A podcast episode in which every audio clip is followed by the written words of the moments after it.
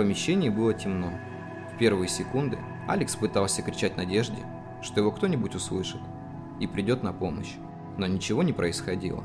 Пройдя вдоль комнаты на ощупь, Алекс попытался найти окна, но вместо этого ощущал только голые стены. Сев на пол, он вспомнил, что в его кармане лежит телефон. Посмотрев на экран, он увидел, что сигнал отсутствует. Процент заряда телефона был на нуле, и как только Алекс попытался включить фонарик, он тут же потух. Чувство, похожее на клаустрофобию, накрыло его с головой. Алекс прижался головой к полу и закрыл глаза. Медленно отсчитывая от 30 до 1, он пытался успокоиться. В подсознании рисовался образ Наи, они вновь шли по лесу. Алекс держал ее за руку, а она улыбалась ему в ответ. Через несколько секунд он ощутил, как на них налетел сильный порыв ветра, и они попытались удержаться друг за друга, чтобы не упасть. Когда он вновь открыл глаза, то обнаружил себя в городе из симуляции. Он стоял в самом центре, среди высотных домов. Позади была та самая площадь, на которой они впервые беседовали с Марком. Наступал вечер. «Есть тут кто-нибудь?» – крикнул Алекс. Но в ответ он услышал лишь эхо собственного вопроса. Пройдя несколько кварталов, он заметил здание, чем-то напоминавшее ту самую стеклянную пирамиду из его родного города. Только стекло здесь было черным, и квадраты были в несколько раз меньше. На входе он обнаружил лестницу, ведущую вниз.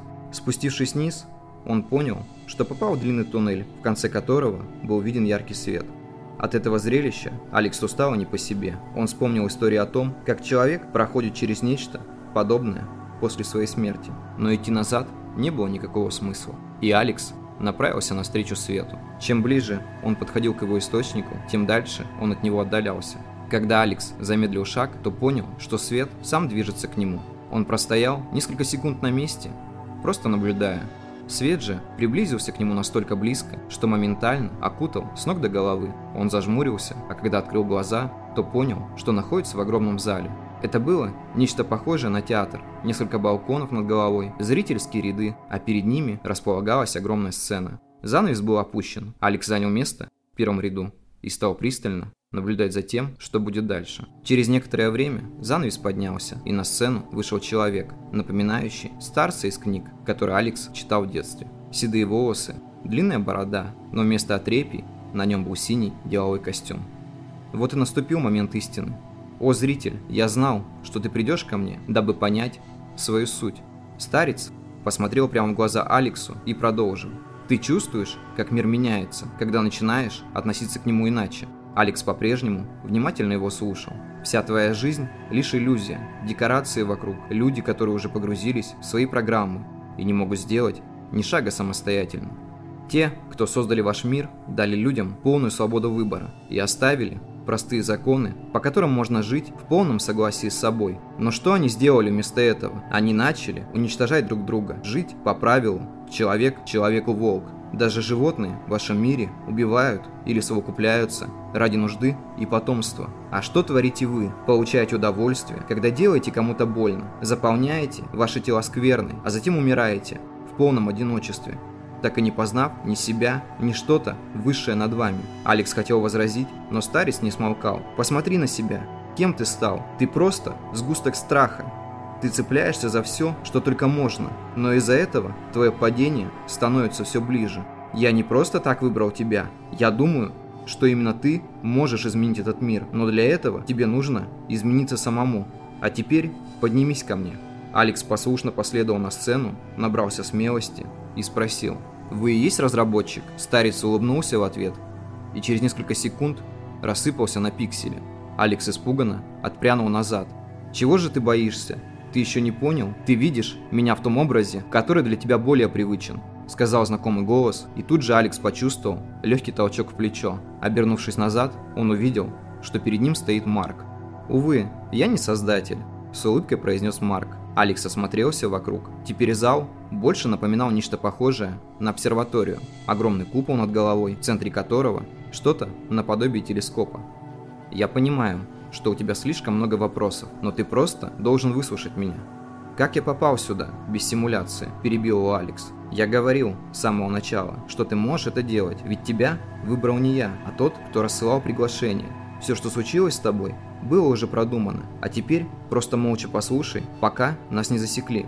Марк рассказал о том, что один из людей в администрации узнал о данной симуляции и решил использовать ее в своих целях. Когда же обнаружил, что кто-то пытается взломать доступ, собрал всю технику и съехал. Я понимаю, что они придут ко мне, и все, что я успел, это оставить тебе записку, но не подумал, что они выйдут на тебя. Теперь мы оба в опасности. Алекс рассказал Марку о том, где он сейчас находится, на что получил совет. Тебе нужно убедить их в том, что ты дашь то, что нужно, и тогда они отпустят тебя. Но как? Для этого тебе нужно отдать им меня. Я понимаю, нам двоим этого не очень хочется, но только тогда ты сможешь найти то, что поможет реализовать нашу идею.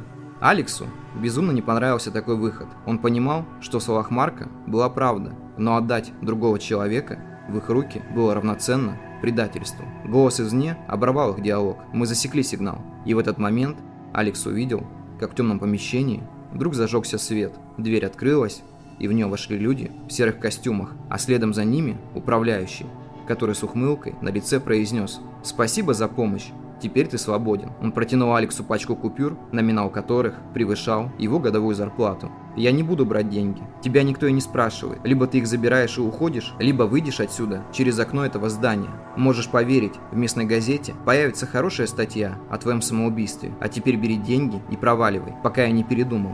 Выхода не было. Алекс положил деньги в карман и направился в сторону лифта. В душе пекло от ощущения того, что он предал не только Марка, но и весь мир, который сейчас нуждается в нем как никогда. Он брел по улице, опустив голову. В кармане лежала сумма, которой хватило бы на то, чтобы покинуть вместе с Наей пределы этой маленькой страны и начать новую жизнь. Но внутри что-то подсказывало, что нужно просто остаться. Он мог все еще попробовать сделать хоть что-нибудь. Подходя к дому, Алекс посмотрел на небо лишь с одной мыслью – как мне поступить? Но в ответ он услышал только шум холодного ветра. На пороге Алекса встретила Ная. Окинув взглядом его потрепанный вид, она не произнесла ни слова, лишь крепко обняла. Он уже принял решение и понимал, что так будет лучше. Достав из кармана пачку денег, он положил ее на стол. «Теперь мы сможем уехать и начать новую жизнь. Ты правда уверен, что хочешь этого?» Алекс не знал, что ответить, и в эти секунды его просто разрывало изнутри. Понимание того, что именно сейчас им выпал шанс начать все заново, боролась с тем, что в нем еще есть силы исправить то, что сам же наделал. Опустив голову, Алекс почувствовал, как из его глаз потекли слезы. Впервые за долгое время ему захотелось разрыдаться, как ребенку. Прозрачные, соленые капли, падая, громко ударялись о холодный кафель. Ная села рядом и взяла его за руку. «Ну чего ты? Все ведь хорошо, я рядом с тобой». Она не хотела расспрашивать о том, что же такое Алекс делал, ей было достаточно, что он просто находится рядом. «Кажется, я предал все то, во что верил», а затем, вытерев слезы, добавил, какой же я ничтожный. Чувство жалости к себе стало настолько сильным, что он не мог совладать с собой. Подобные ощущения возникали у него в раннем возрасте, когда он сталкивался с первыми проблемами. И каждый раз, когда что-то шло не так, в его душе происходила маленькая смерть. В такие моменты Алекс забывал, что сам определяет свое внутреннее состояние и отношение к той или иной ситуации. Сейчас же с ним творилось что-то неуправляемое. Когда он наконец-то успокоился, они легли спать. В ту ночь он не мог заснуть и думал о том, что же ему предпринять. Нужно было сделать выбор. Осторожно, выбравшись из объятий Ная, он сел за стол и начал новую запись. Что есть предательство, моменты слабости или же принятие себя жалкого. Каждый день мы предаем себя в чем-то и стараемся оправдать. Наш внутренний судья смилуется и даст нам маленький срок, смягчая обстоятельства. Каждый день мы блуждаем в лабиринтах души, пытаясь найти ответы на те или иные вопросы. Когда мне было 15, я считал предательство делом мерзким и безобразным, но со временем начал понимать, что быть преданным опасно.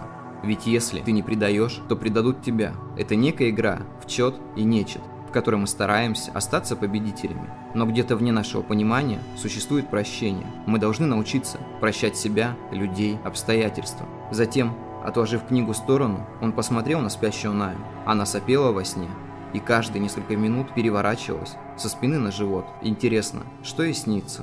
Подойдя к Нае, Алекс погладил ее волосы. Она отвернулась лицом в другую сторону. Почувствовав что-то нежное внутри, он с улыбкой накрыл Наю одеялом. На тумбочке возле кровати лежала пачка сигарет. Достав одну, Алекс пошел на кухню. Чиркнув зажигалкой, он прикурил. Сделав несколько глубоких затяжек, он почувствовал, как табачный дым заполняет его легкие. Выдыхая через ноздри, Алекс все думал о том, что ему выбрать. С одной стороны, он был всего в шаге от своего счастья. Купив билеты, он и Ная могли вылететь хоть утром в любую точку земного шара и забыть о том, что было, словно кошмарный сон. Но где-то внутри ему не давало покоя ощущение незаконченного дела, ведь его не просто так выбрали для некой миссии, и никакие деньги не смогли бы усыпить его разум. Вся наша жизнь – это совокупность выборов. В сигарете оставалось жить всего три затяжки, и на последний Алекс должен был принять решение. Сделав первый вдох, он посмотрел на купюры, лежащие на столе. Затем, выдохнув, вспомнил о сайте. На втором вдохе Алекс представил, как они с Наей наслаждаются жизнью где-нибудь на берегу океана. Затем перед глазами возник образ города из симуляции. Когда остался последний сантиметр до фильтра, он открыл окно и отправил окурок в последний полет, а затем направился в комнату, чтобы изучить план города. К утру чувство отчаяния так и не развеялось, но выбор был сделан. Алекс ушел раньше, чем Ная проснулась, лишь оставил ей короткую записку на тумбочке. «Я люблю тебя, надеюсь, ты поймешь, что так было нужно». Каждый новый шаг, отдалявший его от дома, равнялся хождению по мукам, но останавливаться совсем не хотелось. Снег хрустел под ногами, словно разбитое стекло. Первые лучи солнца освещали холодный город. Алекс бережно хранил под сердцем все, что было ему дорого.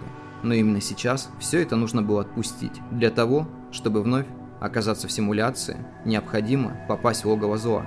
Остановившись возле входа в здание администрации, Алекс закурил.